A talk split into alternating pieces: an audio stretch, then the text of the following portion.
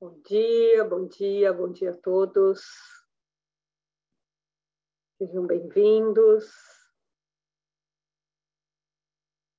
Hoje a gente tem mais um call de resultados aqui da Anima. Muito feliz de receber vocês mais uma vez. Esperando aqui a sala encher, está enchendo bastante rapidamente. Que bom, sejam muito bem-vindos. Só esperar estabilizar aqui o número de entrantes para a gente poder começar e dar as instruções aqui. Mais uns minutinhos, segundinhos, enquanto a sala vai se enchendo.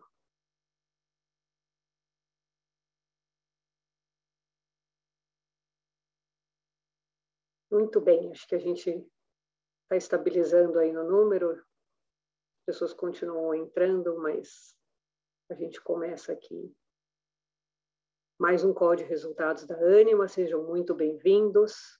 Hoje a gente vai falar sobre os resultados do terceiro trimestre desse ano de 2021. Queria lembrar a todos que as perguntas e respostas são ao final. Quem quiser fazer pergunta aqui, tem o link do Q&A lá embaixo. Por favor, coloque suas perguntas e no final do webinar, a gente vai ter muito prazer em responder todas elas.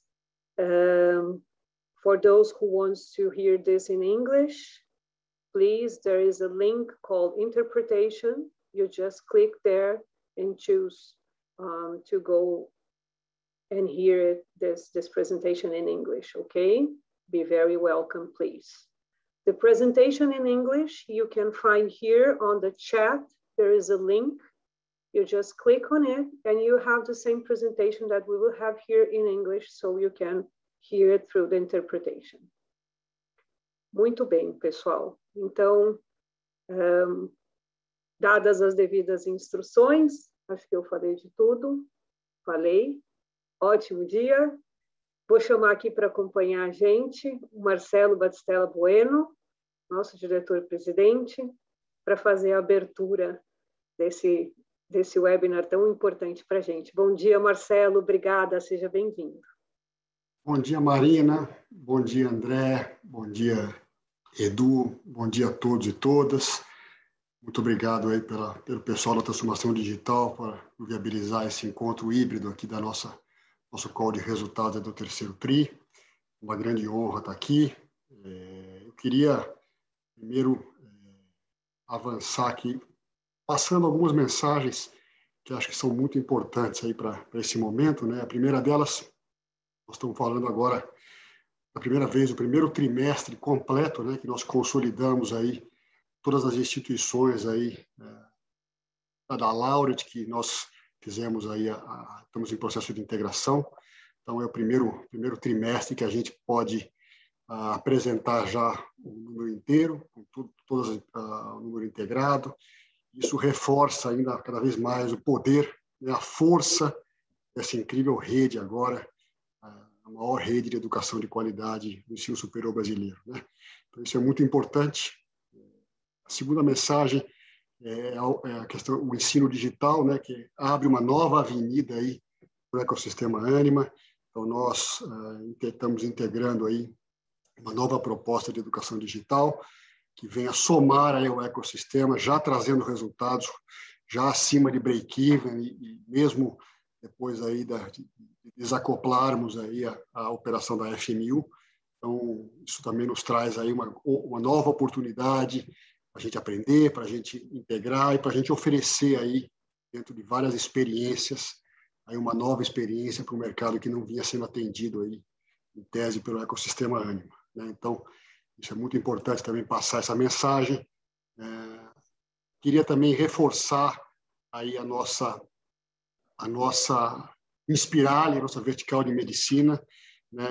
Estamos reportando um número quatro vezes maior do que o número do final do ano passado, ou seja, uma avenida cada vez mais importante, mostra aí 9.860, é, quase 10 mil alunos, ou seja, 1.692 vagas anuais na medicina, reforçando aí o lifelong learning, a força aí dessa, dessa rede, que é única, né? Se você somar aí não só as instituições eh, as escolas de medicina da Anima, é, que foram somadas às da Unisul e da Laureate, ou seja, uma rede de educações de medicina, de, de escolas de medicina que é única. Né? Acho que talvez não consiga mais ser formada aí as principais cidades, principais regiões aí do Brasil. E também queria, por último aqui, é, reforçar aí a nossa redução aí na alavancagem, ou seja, um trabalho focado, sempre colocando que nós vamos reduzir a alavancagem com geração de caixa, com a operação, com a integração, com as sinergias que vão ser trazidas e também com uma agenda que nós temos aí conduzido de desalavancagem, vendendo ativos, é, ativos não operacionais, ativos que não estão dentro da nossa, do nosso, nosso core business, e com isso nós já mostramos uma desalavancagem de meio ponto percentual, o que realmente é, é muito impressionante. Então, com esses, com esses uh, realçando esses pontos, eu queria, uh, os números por si só já falam, resultado é resultado de um trabalho, um trabalho que vem com disciplina na entrega, com execução, ou seja, parabéns a toda essa equipe brilhante aí e o poder dessa rede. Com isso, eu passo a palavra aí a Marina Guerra para a gente avançar na, na apresentação. Marina, está com você. Muito obrigada, Marcelo. Nós vamos falar aqui, começar falando sobre o desempenho operacional desse trimestre marcante, como o Marcelo falou.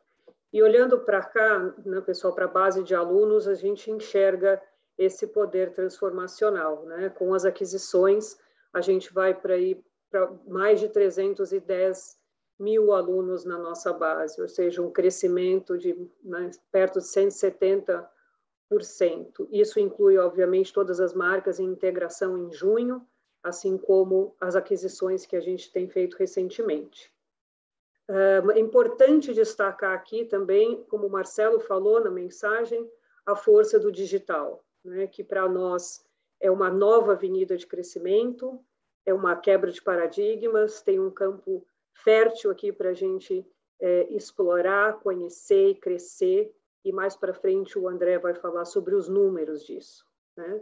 Na parte de, do ensino acadêmico, né, que é o que a gente está vendo aqui, a gente mostrou esse crescimento, e só nas unidades orgânicas, isso é muito importante destacar, né, com relação às nossas é, ferramentas que a gente tem desenvolvido de retenção, nas unidades orgânicas, mesmo durante o momento em que a gente está vivendo de pandemia, de todo tipo de restrição que as pessoas têm vivido, a gente assistiu uma redução em relação à evasão do terceiro trimestre de 2020. Como o Marcelo falou, isso é muito é, gratificante, isso é um trabalho de uma equipe com muita tecnologia, direcionado por dados, e o que a gente vê aqui é que nas unidades em integração, a gente tem uma grande oportunidade e a gente não, não vê nenhuma razão para que a gente não consiga levar essas mesmas tecnologias e essa mesma gestão de retenção que a gente tem feito gradualmente, que vocês têm acompanhado nas nossas unidades, nessas unidades que passaram a fazer parte do nosso ecossistema esse ano.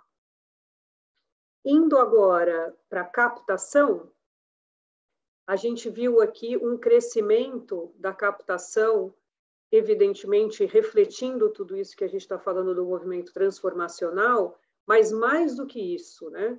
Nos mesmos campi, comparando a mesma base do 3T20, a gente teve um crescimento de 8,3%. Quer dizer, de novo, né, no cenário ainda digital, Uh, mais para frente, o Marcelo vai falar um pouco sobre o início da volta ao gradual, mas na captação, que vamos lembrar, começou em maio, junho desse ano, né? A gente ainda estava ali num cenário duro e desafiador de vacinação e etc. Mas a gente já conseguiu um crescimento de 8,3 nos mesmos campi, e no total a gente enxerga aí que das aquisições a gente captou um número ainda maior do que o nosso, né? Mais de 18 mil alunos e no digital, mais quase 17 mil alunos. Ou seja, a gente teve aí a honra de matricular 51.379 novos alunos nesse processo de captação.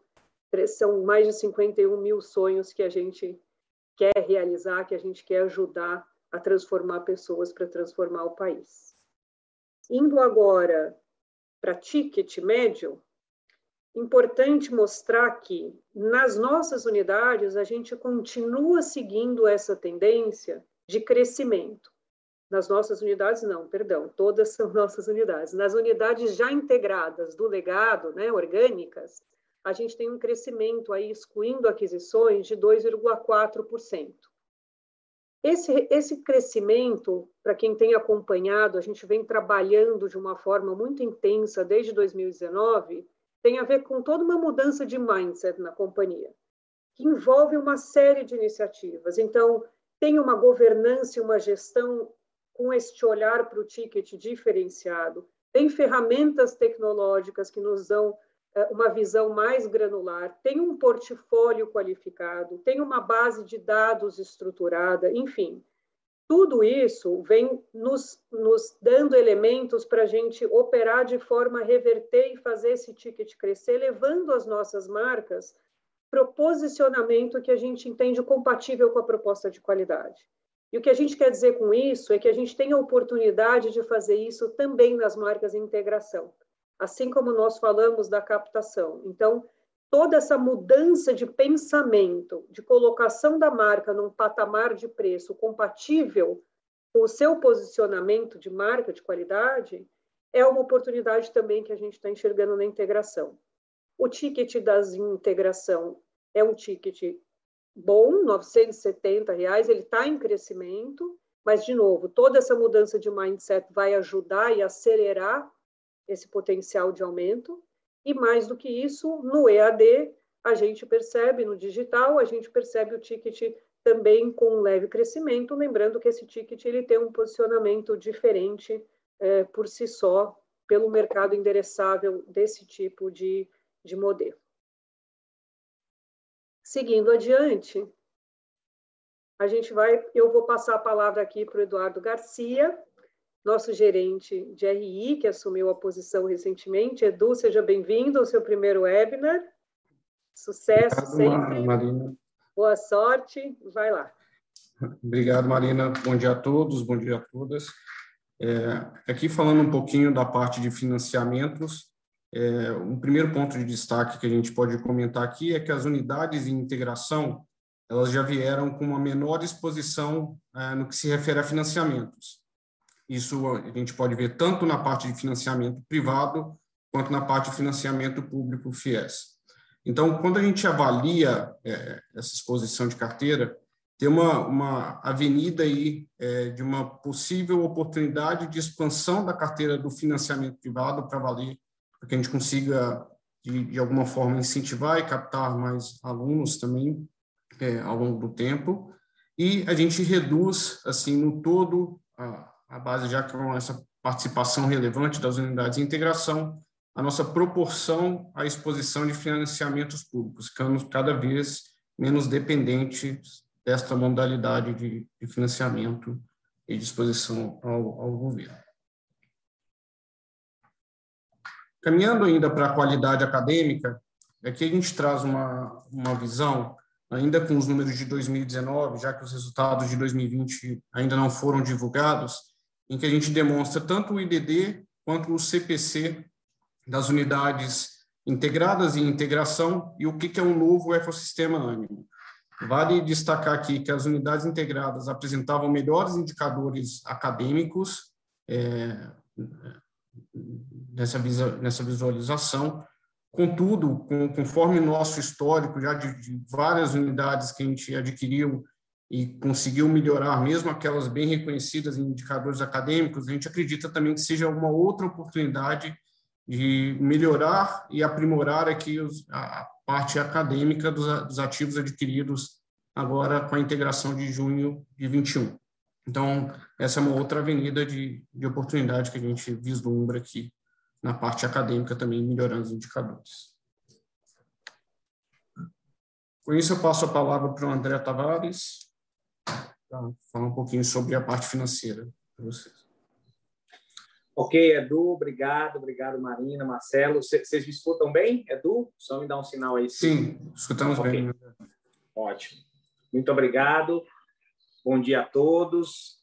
Enorme prazer estar aqui novamente falando sobre os nossos resultados aqui do período de nove meses, né? resultados que nos deixam muito orgulhosos e confiantes de tudo que a gente atingiu até aqui. Então vamos lá. Na primeira, no próximo slide, a gente já pode enxergar uh, um, um, um, ganho significativo de escala, né, no nosso, nos nossos números dos nove primeiros meses, especialmente após a aquisição extremamente transformacional que a gente realizou uh, no finalzinho de maio e passaram a partir de junho consolidar nos nossos demonstrativos financeiros. Então, foram as unidades adquiridas da, da Lauret, e nesse número de nove meses, a gente tem quatro meses, né? primeiro trimestre completo com esses ativos, como o Marcelo falou no início. Aqui só os números são superlativos, né? Receita líquida crescendo mais de 70%, atingindo, superando um bi 800, o lucro bruto subindo 84, com a margem evoluindo mais de 4 pontos, passando de um bi 160, eh, e o resultado operacional antes das despesas corporativas tendo um desempenho, inclusive, mais forte do que o crescimento da própria receita. Né? Resultado operacional mais do que dobrando em termos absolutos, saindo aí de 408 para quase 845 milhões e caminhando aqui quase 8 pontos, né? 7,8 uh, pontos, o que é uma evolução bastante expressiva. Também é importante falar aqui que o digital, né, o EAD, já representa aqui 3,1, mas se a gente olhar para os números do trimestre, como estão no release, a gente vê que o EAD já chega a praticamente 5% uh, do, dos números do terceiro trimestre, isso mesmo uh, com a, o desacoplamento uh, da operação da FMU, que tinha uma importância grande no, no, no digital, né, que veio da Laudet. Mesmo assim, o EAD segue a sua trajetória de crescimento e de rampagem, como a gente viu e vai poder falar no slide é, mais na frente. E, para finalizar esse slide, também ah, ratificando a importância da Inspirale, nossa vertical de medicina, nos nossos resultados, já chegando aí a quase 26% e no trimestre chegando a 27% da receita líquida da nossa companhia. No próximo slide, a gente só relembra a divisão dos blocos, nessa visão segmentada que a gente apresenta também de nossos resultados. E aí nós temos tanto o bloco base, que são as unidades. Só, só volta aí um slide, por favor. Temos o bloco base, que são as unidades que já estão conosco há mais tempo, a UNA, a UniBH, São Judas Sociesc, as aquisições e um capítulo particular para as aquisições que vieram uh, da Laudet. E também o segundo bloco, que é o, o, terceiro bloco, que é o Lifelong Learning, reunindo aí nossas iniciativas de uh, uh, ale, para além da graduação. Né? Agora sim. E, e o que a gente vê é, no bloco base, uma, uma maior dificuldade de crescimento da receita, apesar da melhora no ticket e também dos bons resultados das iniciativas de rematrícula, mas nós temos aqui unidades bastante maduras, né, como vocês viram no slide anterior, e que apresentam sim uma maior dificuldade de crescimento de receita. Ah, esse crescimento de receita ele não é, é, repassado como uma perda de margem. Vocês veem que a, que a margem está relativamente estável, ah, ali em torno de 41,5%, e mesmo com a queda de receita e com a desalavancagem operacional desse bloco, a gente tem todas as iniciativas do E2A, do ecossistema, nosso modelo acadêmico, temos todas as iniciativas de ganho de escala e ganho de eficiência que fazem com que esse bloco continue no nível de margem bastante saudável. E, sem dúvida, uh, um destaque muito positivo desse, desse terceiro trimestre é o desempenho ah, das aquisições, um desempenho bastante expressivo. Lembrando que as aquisições têm, inclusive, uma, a, a, a né? a vertical de medicina, tem uma importância relativa muito maior nas aquisições do que no bloco base, e, dentre outros fatores, esse é, é, é um fator importante para que o bloco aquisições já opere numa margem superior do bloco base, embora a gente ainda veja espaço no bloco aquisições para evolução eh, dessa margem. Né? No próximo slide, a gente pode ver o lifelong learning. Claramente, esse segmento é um segmento de, uh, em que nós estamos semeando o futuro da companhia. Ele é um segmento que a gente tem dado muita atenção, colocado muita energia, porque acreditamos firmemente no nosso, na nossa estratégia que o lifelong learning gerará frutos especialmente importantes lá no futuro da companhia. Uh, e o que a gente vê aqui, então, é que ele segue também um novo patamar de receita, com a entrada das unidades de aquisição, subiu praticamente 50%, saindo de 60 para 90 milhões, e tivemos alguns uh, fatores que fizeram com que a margem nesse bloco não uh, acompanhasse esse crescimento, especialmente os investimentos na parte de infraestrutura e desenvolvimento digital, um maior investimento na aquisição de alunos e também a equalização uh, das, dos, do, do, das, das práticas e políticas de PDD, que neste caso aqui tiveram um efeito negativo no resultado. Né? E a gente vê também que a receita ela está bem dividida e bem equilibrada entre a pós-graduação em todas as áreas, mas também nas duas verticais que são mais importantes nesse quesito, que é a vertical de gestão, HSM e HSMU, e a EBRAD. Né? É, de novo, esse segmento é um segmento extremamente importante que a gente está olhando muito mais para a escala dele, para a importância que ele terá no futuro da companhia. Não temos dúvida de que ele vai representar um papel fundamental uh, à medida em que os anos forem passando. No próximo slide, a gente dá um destaque também para o ensino digital, né, o EAD, que uh, permitiu agregarmos ainda maior valor ao nosso ecossistema, Todos sabem aqui, nós não ofertávamos o EAD numa escala uh, considerável e a partir de junho agora passamos a ter uma operação bastante uh, importante, né? chegando a uma base de alunos aí entre a graduação e a pós de 83 mil alunos. No gráfico aqui abaixo vocês veem, são 57 mil alunos na graduação e quase 27 mil na pós-graduação uma receita líquida já chegando perto de 50 milhões, e aí, nesse período, a gente lembra que basicamente só temos quatro meses aqui, né, nesse, nesse resultado, e o resultado operacional, uma margem operacional de 16%, que ainda é bem abaixo do que a gente entende que consegue entregar, mas, como todos sabemos também,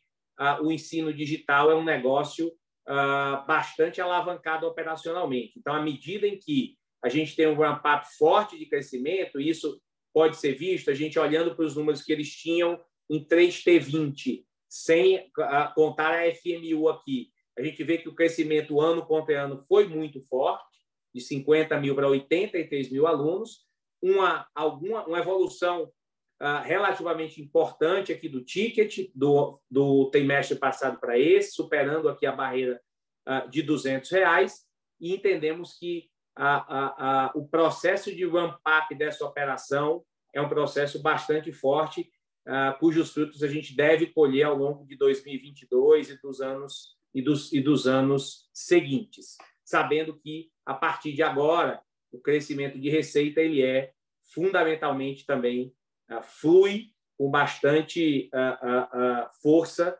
para o crescimento de margem. Uh, e aí, nessa linha do ensino digital, a gente não poderia deixar de falar da parceria da joint venture que a gente divulgou para o mercado alguns dias atrás com a Vivo. A gente entende que essa joint venture é um início, né? E ela tá, nós estamos pensando ela muito como uma startup uh, e é uma joint venture 50-50, mas uma startup que vai que tem uma, uma, uma infinidade de possibilidades, né? E as possibilidades ainda simplesmente não foram nem todas elencadas. A gente vai aprender e vai criar novas possibilidades ao longo aí do próximo ano, não tenho dúvida, nessa forte parceria com a Vivo, especialmente na área de nanocursos, especialmente potencializando a aprendizagem contínua, que é tão importante, tão importante para o lifelong learning, né? E áreas muito específicas, como ciência de dados, programação, inteligência artificial, explorando toda a, a, a, a beleza e o poder dos dois ecossistemas, né? O ecossistema da Anima e da Vivo. Vivo dispensa apresentações, líder em telecomunicações no Brasil, uma empresa com mais de 44 bi de receita, e nós entendemos que essa parceria pode gerar muito valor para as duas companhias e nos ajudar a caminhar fortemente no aprendizado personalizado, com um, um, uma personalização cada vez maior do ensino e também o ensino ah, no tamanho e na conveniência que o aluno, que o estudante quer. Entendemos que isso aqui é uma, pode, pode vir a ser uma poderosa alavanca também do digital. É, falando um pouquinho sobre a Inspirale, nossa vertical de medicina, ela segue num crescimento muito forte, o Marcelo já falou, se a gente comparar a base de alunos atual com a base de alunos do final do ano passado, a gente mais do que quadruplicou, né? quatro vezes a base de alunos. Então, foi um crescimento aqui de 300% versus o ano passado. Ela já atinge uma receita líquida de 463 milhões, com a margem operacional aí superior a 67%. Também temos uma importante a evolução no ticket aqui, atingindo um ticket médio, já considerando tudo, né?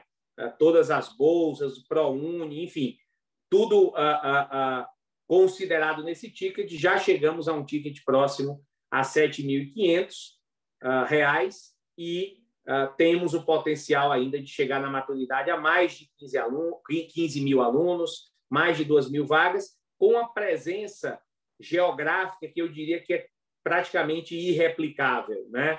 Ah, em vários dos principais centros urbanos do Brasil, como São Paulo, Belo Horizonte, Salvador, Florianópolis, Natal e, e por aí vai, né? Cidades também muito importantes como Piracicaba, São José dos Campos e outras mais, tá?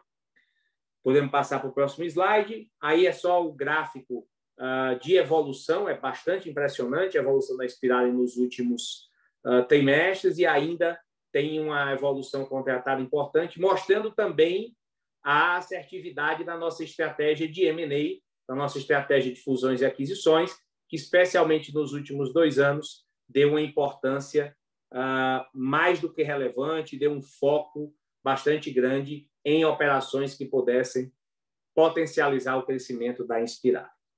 No próximo slide, a gente abre um capítulo também importante para uh, mostrar ao mercado quanto que a gente segue na integração uh, dos ativos que foram adquiridos em maio, né?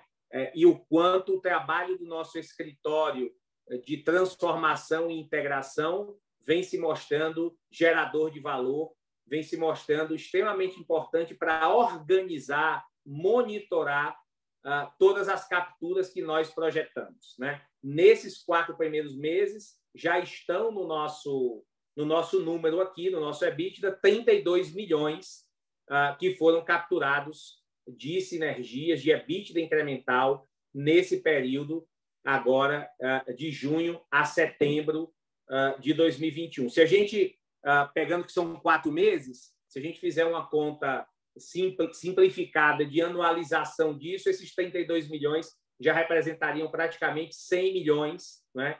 chegando muito próximo de 30% do EBITDA incremental que nós uh, uh, informamos ao mercado quando da, do close com a Lauret, de 350 milhões de é, incremento de EBITDA anual lá no ano 5 pós-integração, esse valor deflacionado. Né? É, então, na nossa visão, o ritmo de captura das sinergias está indo muito de acordo com o que a gente esperava, bastante promissor, e o ano de 2022 deve trazer excelentes notícias também nessa frente. Lembramos que o road, estamos num roadmap de integração de sistemas muito forte, com viradas de sistemas já ah, programadas agora para ah, o final do ano e uma segunda virada ah, mais lá para metade do ano do próximo ano. E essa integração de sistemas é também um importante driver de captura de valor em vários tipos de sinergias, vários grupos dessas sinergias que compõem os 350 milhões uh, de EBITDA incremental lá no ano 5. Né? Portanto, com tudo isso, o nosso EBITDA ajustado teve um crescimento bastante importante, fruto de todas essas esses movimentos que a gente falou, né, aquisições, das integrações, das sinergias, dos ganhos de eficiência operacional, da nova escala alcançada pela companhia, fez com que o EBITDA, em termos uh, nominais, ele mais do que dobrasse e, e fosse tivesse um crescimento maior ainda do que a própria receita, saindo aí de 310 para 643 milhões e avançando mais de seis pontos de margem, superando aí 35 uh, ponto, 35% de margem no, no, no acumulado dos nove meses.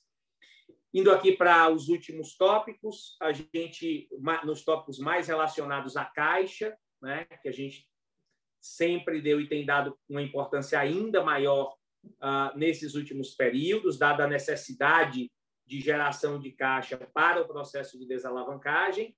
O, a nossa trajetória de CAPEX ela segue coerente com esse movimento. Uma, a gente vê uma, um ganho de escala uh, importante, uma redução de mais de dois pontos de CAPEX em relação à receita, saindo de 9,3% no, nos nove meses de 2020 para 7,2%, né, algo em torno ali de 7% uh, ah, de CAPEX, e uma, uma mudança importantíssima na natureza desse CAPEX. Né? Uma, importância cada vez maior do processo de transformação digital, que tem sido tão importante e tem gerado bases para ganhos de escala a partir da integração dos sistemas, para melhoria na prestação de serviços, para o suporte às integrações e uma menor representatividade em, em ativos físicos, né? obras e benfeitorias, móveis e equipamentos. Até porque, vocês podem ver lá no release, tem um, um, uma transferência importante aqui para a virtualização de laboratórios. Então, tem a transformação digital tem melhorado não só a, a parte corporativa, possibilitando ganho de escala, melhorando o serviço para os alunos, mas também atuando fortemente na melhoria da experiência, tanto acadêmica como ah, seja ela dentro ou fora da sala de aula, com os laboratórios virtuais e com todas as experiências que o nosso modelo híbrido nos suporta, já que a gente já capacita nossos professores há mais de cinco anos para atuarem no modelo híbrido e a atuação deles está ainda potencializada por essas ferramentas uh, tecnológicas. Né? Com tudo isso, a gente vê no próximo slide um fluxo de caixa uma geração de caixa bastante forte, né? Ah, uma geração de caixa operacional de 532 milhões, ah, representando aí mais de 80% do EBITDA ajustado. Sem dúvida, essa é a principal alavanca, e nós sempre dissemos isso, a partir das sinergias que a gente está capturando, essa é a principal alavanca de desalavancagem da companhia. Né? Essa forte geração de caixa que a gente está conseguindo obter num trabalho uh, estritamente coletivo, não é? Mas também não podemos uh, deixar de reconhecer a importância das iniciativas de desalavancagem. Uh, se a gente olhar aqui para o número do ano, nós tivemos 130 milhões de CAPEX e tivemos 160 milhões só de desinvestimento de imobilizado, fazendo que a, que a geração de caixa livre seja, inclusive, superior à própria geração de caixa operacional. Né? geração de caixa operacional foi de 532 e a de caixa livre de 583 milhões. É exatamente o conjunto dessas iniciativas, geração de caixa operacional como número um, e iniciativas de desalavancagem, que fazem com que no próximo slide a gente veja a evolução positiva da nossa do nosso processo de desalavancagem. Podemos passar para o próximo slide. No próximo slide, a gente conseguiu, nesse trimestre, em apenas um trimestre, já fazer uma redução de meio round de, de, de alavancagem, saindo uma alavancagem pro forma, considerando 12 meses dos ativos que vieram da Lauret, de 4,6, foi o que a gente divulgou no, no último TRI, para 4,1. Né? Eu lembro, inclusive, que a nossa principal, os nossos principais índices de covenants que são lá em, no, no, na metade do próximo ano, em junho de 2022, são de quatro vezes. Ou seja, nós deveremos ter ah, a continuidade desse processo de evolução das nossas margens e deveremos ter uma tranquilidade, deveremos ter uma margem bastante razoável em relação aos nossos covenants, chegando aqui, no, encerrando o trimestre, com uma dívida líquida em torno de 3 bi, 3 bi 85, e como eu já disse, ah, nós estamos extremamente atentos, comprometidos e priorizando a agenda de desalavancagem, seja pela geração de caixa operacional e por todas as iniciativas que isso traz nas operações, seja pelas iniciativas de desalavancagem que neste trimestre ah, foi refletida aí a operação de sale leaseback, mas no próximo trimestre, no quarto TRI, nós já teremos a, o efeito da a venda uh, dos ativos uh, das escolas internacionais do Sul para a Baema Educação e deveremos ter também, estamos em negociação com as outras iniciativas que a gente já uh, falou em, em, em calls anteriores e que estão em pleno vapor. não tenho dúvida que a gente deverá ter uma margem tranquila, razoável, confortável para o cumprimento dos nossos covenants lá na metade do próximo ano. É, bom, com esse slide eu devolvo aqui a palavra ao Marcelo para fazer o encerramento aqui da nossa apresentação e para que a gente possa ir aqui para o Q&A. Marcelão, bola com você. Obrigado, André. Obrigado aí, Edu Garcia, Marina.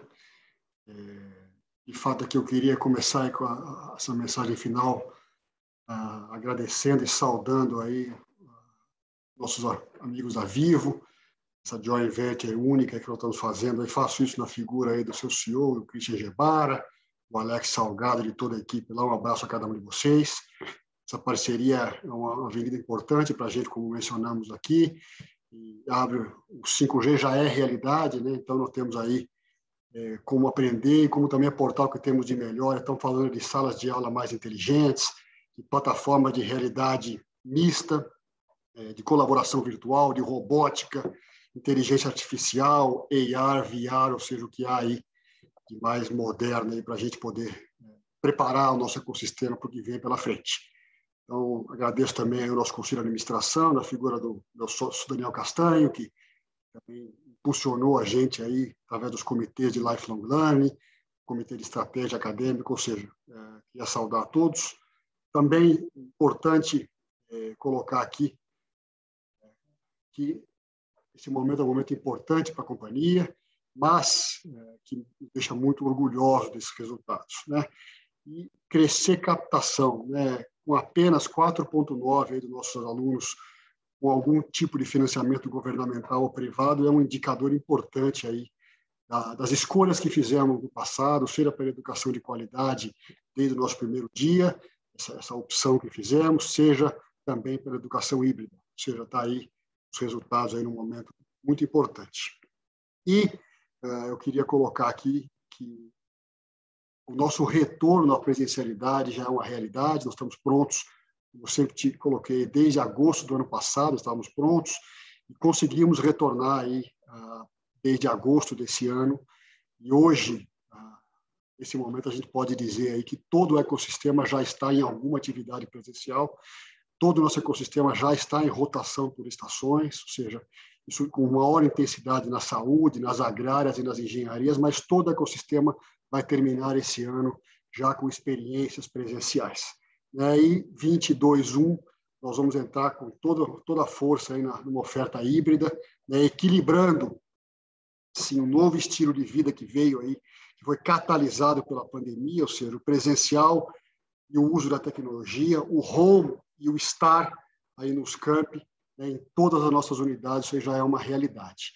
Né? Então, é, isso aí, eu tenho certeza tenham provocado aí o management, isso aí é um diferencial único que a Anima está oferecendo aos estudantes aí do Brasil, em especial do ensino superior.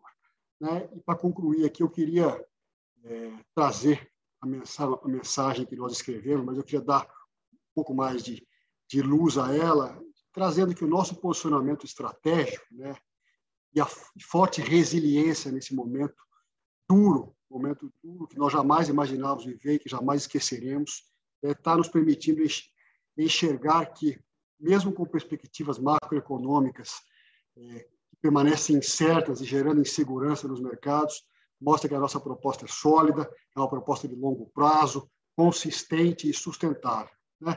e nos dá ainda mais força e confiança que a gente possa seguir em frente com nossas estratégias traçadas, né, e com a disciplina de execução, entregando os resultados aí que todos nós merecemos. Com isso, eu encerro aqui, agradeço e passo aí para a gente entrar aí em perguntas e respostas. Está com você, Marina. Obrigada, Marcelo. Muito obrigada. A gente já tem aqui algumas perguntas. É, tem várias perguntas, André, que têm o mesmo, o mesmo cunho, então eu vou, vou me permitir aqui juntar algumas delas, tá? Então, a gente tem perguntas do Vinícius Figueiredo, do Itaú BBA, do Ian Sesquim, do BTG e do Leandro Bastos, do CIT. Vinícius, eh, Ian e Leandro, muito obrigada por nos prestigiar e por mandar as perguntas. Eu vou me permitir aqui juntar um pouco elas. Então, o Vinícius, André, está perguntando aqui sobre a PDD, né? É, o primeiro ponto que eu queria abordar com vocês em relação à PDD, a gente sabe que esse semestre a gente teve um efeito específico da reversão de provisão, mas olhando para frente, uma vez que o mesmo modelo for 100% implementado nas aquisições, qual o patamar que faz sentido pensarmos como percentual da receita? O IAN, também na PDD, ele pergunta: com a equalização das metodologias contábeis entre as unidades integradas, o PDD do trimestre foi positivo, mas qual seria o recorrente dessa linha para frente? Com a melhora de níveis de inadimplência, seria justo esperar níveis mais baixos de PDD com percentual da receita? Quer dizer, vai, vai na mesma linha a pergunta. E, finalmente, o Leandro também. Podem comentar sobre o efeito de equalização da metodologia no PDD? Qual o nível recorrente que a gente pode esperar daqui para frente? Obrigada, André. Perfeito, Marina. São, são ótimas perguntas sobre um tema relevante, né? Obrigado ao Vinícius, ao Ian e ao Leandro pelo conjunto aí de perguntas. Na verdade, eu diria que esse tema, o tema da, da cobran do, do modelo e da política de cobrança de alunos inadimplentes, foi um dos grandes aprendizados que a gente teve à medida que a gente passou a fazer a integração com as unidades que vieram da Laureate. Né? as unidades que a gente chama de unidades em integração. Né? As unidades em integração tinham um nível uh, de gestão e de um modelo de cobrança muito superior ao que a gente vinha praticando na Anime, e é preciso que a gente reconheça isso. Né? Que bom que agora eles estão aqui dentro e nos ajudaram a evoluir nesse tema.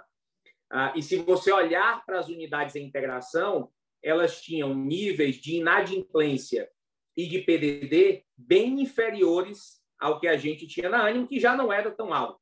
Né? A Anima já era baixo, mas a, a, as unidades de integração faziam um trabalho realmente impressionante nessa frente. A gente já harmonizou a parte das políticas contábeis neste trimestre para um modelo, inclusive, que ficou sendo um modelo mais conservador até do que a gente vinha praticando na Anima, né? Mas o modelo de gestão de cobrança de alunos inadimplentes já foi implementado. Foi uma das primeiras coisas que a gente implementou nas unidades integradas, as, aquelas que já vinham da ANIMA. Não é? é? então, sem dúvida, a gente tem um efeito aqui a, a, de melhorar a, a gestão da inadimplência e a gestão da PDD. Eu lembro também que tem um efeito sazonal por conta das rematrículas que acontece nos trimestres ímpares. Isso acontece sempre nas nossas operações. Primeiro e o terceiro, a PDD ela tem uma, uma redução por conta de todo o processo de renegociação e pagamento uh, de mensalidades atrasadas por conta das rematrículas, e a gente tem uma maior PDD ah, nos trimestres pares. Não é? Mas, ah, ah, se a gente fizer um esforço aqui de anualizar, olhando para o fechamento do resultado de 2020, de 2021, e falando em bases do que seria uma PDD recorrente anualizada, eu acredito que a gente eh, ficaria muito mais na linha aí de uns 4% da receita, o que é bastante melhor do que o que nós fechamos na Anima no último ano. Lembrando que em 2020 nossa PDD fechou em 6%, 6 e poucos por cento. Né? Então, todo o, o, o, back, todo o, o aprendizado que a gente teve nas unidades de integração nos permitem uh, ter muita confiança que a gente passa agora a operar no nível de PDD é, de inadimplência e, portanto, de PDD inferior ao que a gente vinha, vinha vendo ah, no, no ano anterior. Muito obrigada, André. O próximo tema aqui é o tema da desalavancagem, né? Então, aí aqui a gente tem uma pergunta do Ian e do Leandro. O Ian pergunta: percebemos que a alavancagem pro forma da Anima já se aproxima dos covenants de dívida para 2022, que foi até o que você falou, né? Como andam as outras iniciativas de desalavancagem, fora a geração de caixa da própria companhia? E nesse sentido, o Leandro pergunta, pede se a gente pode comentar como enxergamos a trajetória de alavancagem da empresa para frente e também sobre possíveis alavancas de desinvestimento.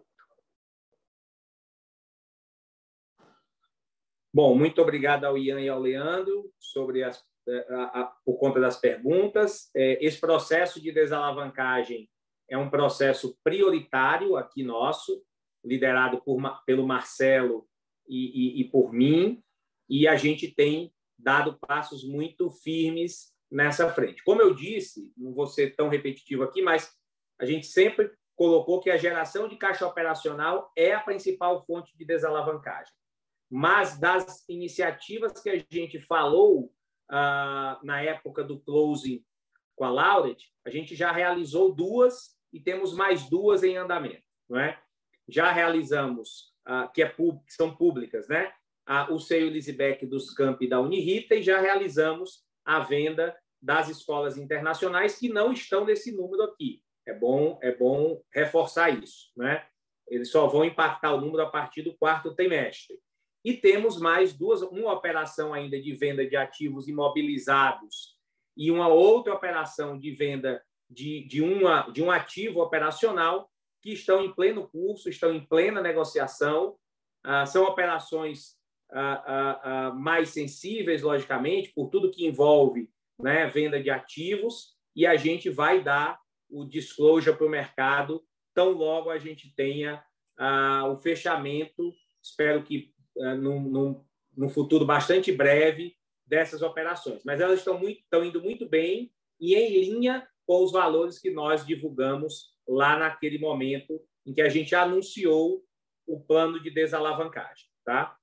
É, acho que, acho que, que é isso que a gente que a gente consegue endereçar desse tema agora, sabendo que estamos, como eu disse, uh, com a margem que nos parece nas nossas projeções, estamos com uma margem bem confortável uh, para chegar no, na metade do próximo ano, ou seja, junho de 2022, com, com uh, uma, um conforto em relação aos índices pactuados com os bancos, que é de quatro vezes é, dívida líquida sobre EBIT, sobre EBITDA ajustado.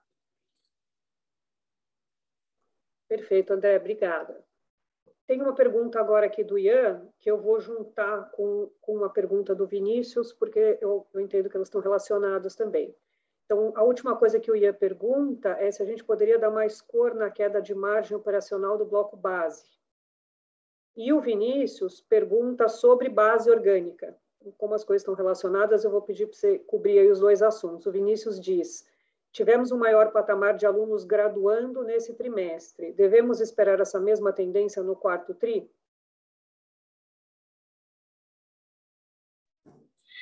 É, no bloco base, eu diria que sim, Vinícius. O ano de 2021 é um ano em que a gente tem um número de formandos maior, e como esse bloco base ele é um bloco mais maduro, com cursos mais maduros, é, a gente enxerga uma dificuldade maior de recomposição da base.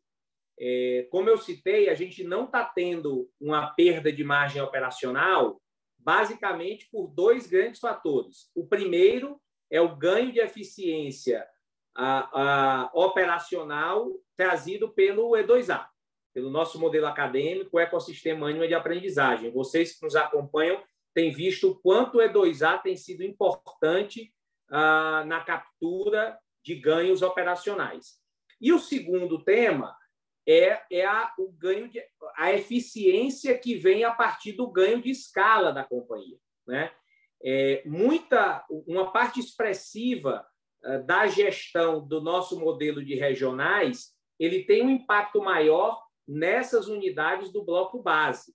Então, por exemplo, se a gente pegar, vou pegar o exemplo aqui da Regional Minas, né? Regional Minas, a, a Goiás e Rio de Janeiro.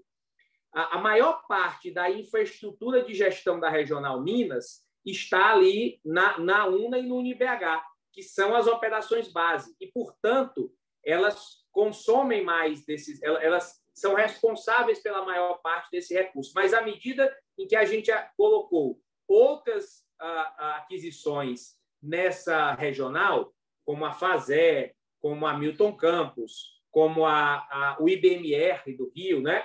Então, outras instituições que vieram compor essa regional, eles atuam positivamente na geração de margem consolidada. Uh, mas, sem dúvida, a gestão dessas unidades, que está mais centrada no bloco base, elas também têm, no nosso modelo por regionais, elas também têm um ganho de eficiência importante que não está totalmente capturado no bloco base, mas que está capturado lá no bloco aquisições, porque as aquisições muitas vezes não precisam de uma infraestrutura de gestão maior, porque elas já utilizam a infraestrutura de gestão que vem do bloco base. Então, uh, e mesmo com isso tudo, a gente ainda está vendo o bloco base manter uma margem operacional uh, estável. Né? Então, são, são resultados também uh, que nos enchem também de orgulho e confiança que esse bloco representa um papel fundamental no quadro integral que é o ecossistema ANI. Perfeito, André, obrigada. A gente tem uma pergunta do Vinícius aqui sobre evasão agora. Uh, o último ponto seria sobre evasão. Vocês tiveram uma melhora expressiva na evasão da base orgânica mas nas aquisições recentes tiveram um nível um pouco pior. Quão factível e quanto tempo demoraria para vermos essa evasão nos mesmos níveis do orgânico? Obrigada.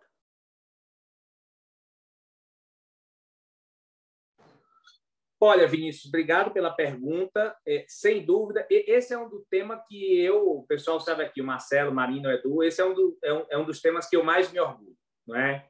É o quanto a gente vem conseguindo por diversos fatores, né? Por flexibilização de política financeira, mas especialmente, especialmente pelo poderio do nosso ecossistema, do nosso modelo acadêmico, do E2A e da nossa proposta de educação híbrida. Né? Eu diria que não é nada, nada trivial. No cenário que a gente vive de pandemia, a gente está conseguindo, trimestre após trimestre, reportar níveis melhores de rematrícula de aluno. Né? Se a gente considerar só as unidades integradas, vocês viram que a gente conseguiu evoluir dois pontos. A evasão saindo de, da casa de 9% para a casa de 7% da base de alunos. Né? E as unidades em integração, que vieram com a Laut, nesse ponto, eu acho que tem uma grande oportunidade de aprendizado, porque elas vieram com a evasão aí em torno de 11% o que dá essa média de 9,5 que a gente está que a gente está reportando.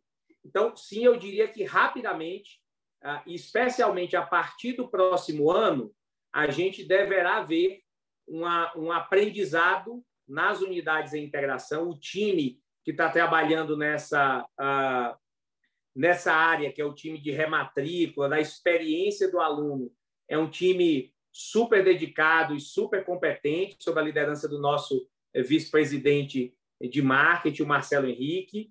Ah, então, eu não tenho dúvida que, no, especialmente no ano de 2022, nós deveremos ver uma convergência ah, maior entre esses dois números: a, evasão das unidades em integração com a evasão das unidades integradas. E, sem dúvida, essa é uma grande oportunidade para que a gente possa ah, continuar realizando cada vez mais o nosso propósito de transformar o país com educação, e isso só se faz com qualidade e com escala. Não é?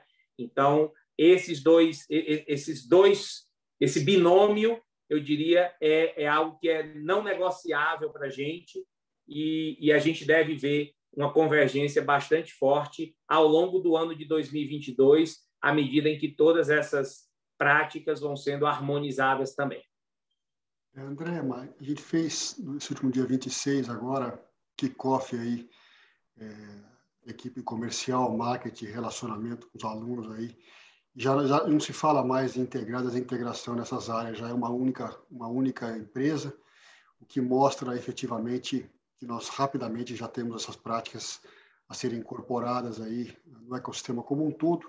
Como você mesmo é, brilhantemente pontuou, esse é um motivo de muito orgulho né, para nós, que mostra é, não só que a prestação de serviço educacional tem sido ancorada pela transformação digital, tem nos colocado em outro patamar aí na prestação de serviço educacional, mas principalmente que a nossa proposta de valor aí do E2A, a proposta de valor híbrida, a nossa escolha de educação de qualidade tem, tem atraído os alunos, tem mantido os alunos conosco, mostrando que eles estão gostando cada vez mais disso, e é um diferencial muito importante da Anima.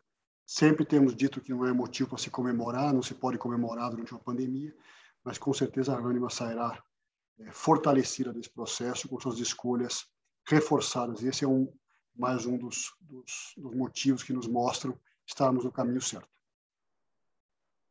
Perfeito. Obrigada, André e Marcelo. Marcelo, você quase que já introduziu aí a resposta à última pergunta que eu vou passar para você, nessa tua colocação sobre no a nossa proposta educacional, que é uma pergunta do Flávio Janones, que diz assim, como vocês enxergam o crescimento dos cursos 100% EAD no Brasil, alavancados principalmente pelo baixo valor das mensalidades? Uh, um abraço aí, Flávio Janones, já trabalhou conosco no ecossistema Anima, está agora trabalhando numa instituição que é referência no Triângulo Mineiro. É bom vê-lo aí no, no call de resultados. É, boa pergunta. É, a gente se tem colocado aqui que com a Laureate veio aí uma oportunidade que é o digital, lá eles chamam de Go Digital, uma unidade robusta, né, que vem sendo tocada brilhantemente por uma equipe aí que, que, a gente tem cada vez mais admirado e trabalhado em conjunto sob a liderança do Eduardo Araújo. Então, de fato, ah, é, essa oportunidade é um aprendizado.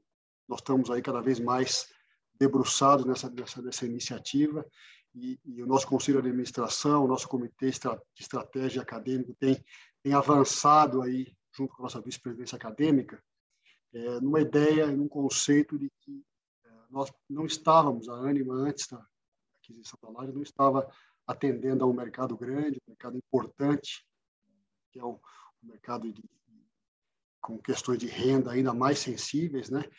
Que e aí tem uma oportunidade para a gente oferecer aí algo com qualidade, mas mais acessível. Né? É isso que a gente tem aprendido aí com essa iniciativa, e cada vez mais rumando para um conceito de, experiências, né? Ou seja, o ecossistema Anima terá experiências para todos os, os, mercados, para todas as, as, as iniciativas. Uh, talvez o ecossistema Anima hoje seja a única, o único ecossistema a única, a única rede, o poder que tem para atender e oferecer experiências em diversas iniciativas com maior ou menor uso de tecnologia, chegando aí a uma, a uma, a uma, uma iniciativa 100% digital, 100% uso de tecnologia, com a qualidade que a gente acredita. Né? Ou seja, esse é, que tá, é o que a gente tem visto aí é, e temos trabalhado é, dioturnamente nesse sentido. Obrigada, Marcelo. Bom, com isso, a gente terminou todas as perguntas, praticamente no, britanicamente, a gente encerra aqui com uma hora na, na, mosca de webinar. Muito obrigada pela presença de todos. Obrigada, Edu. Obrigada, André. Obrigada, Marcelo. Obrigada ao time todo de RI. Trabalhou bastante aqui nesse release. Obrigada o time da comunicação, a nossa tradutora e tenham todos aí um ótimo dia. A equipe de RI continua totalmente à disposição de todo mundo. Ótimo dia, ótimo resto de semana. Obrigada. Obrigado, Não, pessoal, Obrigado. Forte Tchau. abraço. Boa, Boa semana. semana.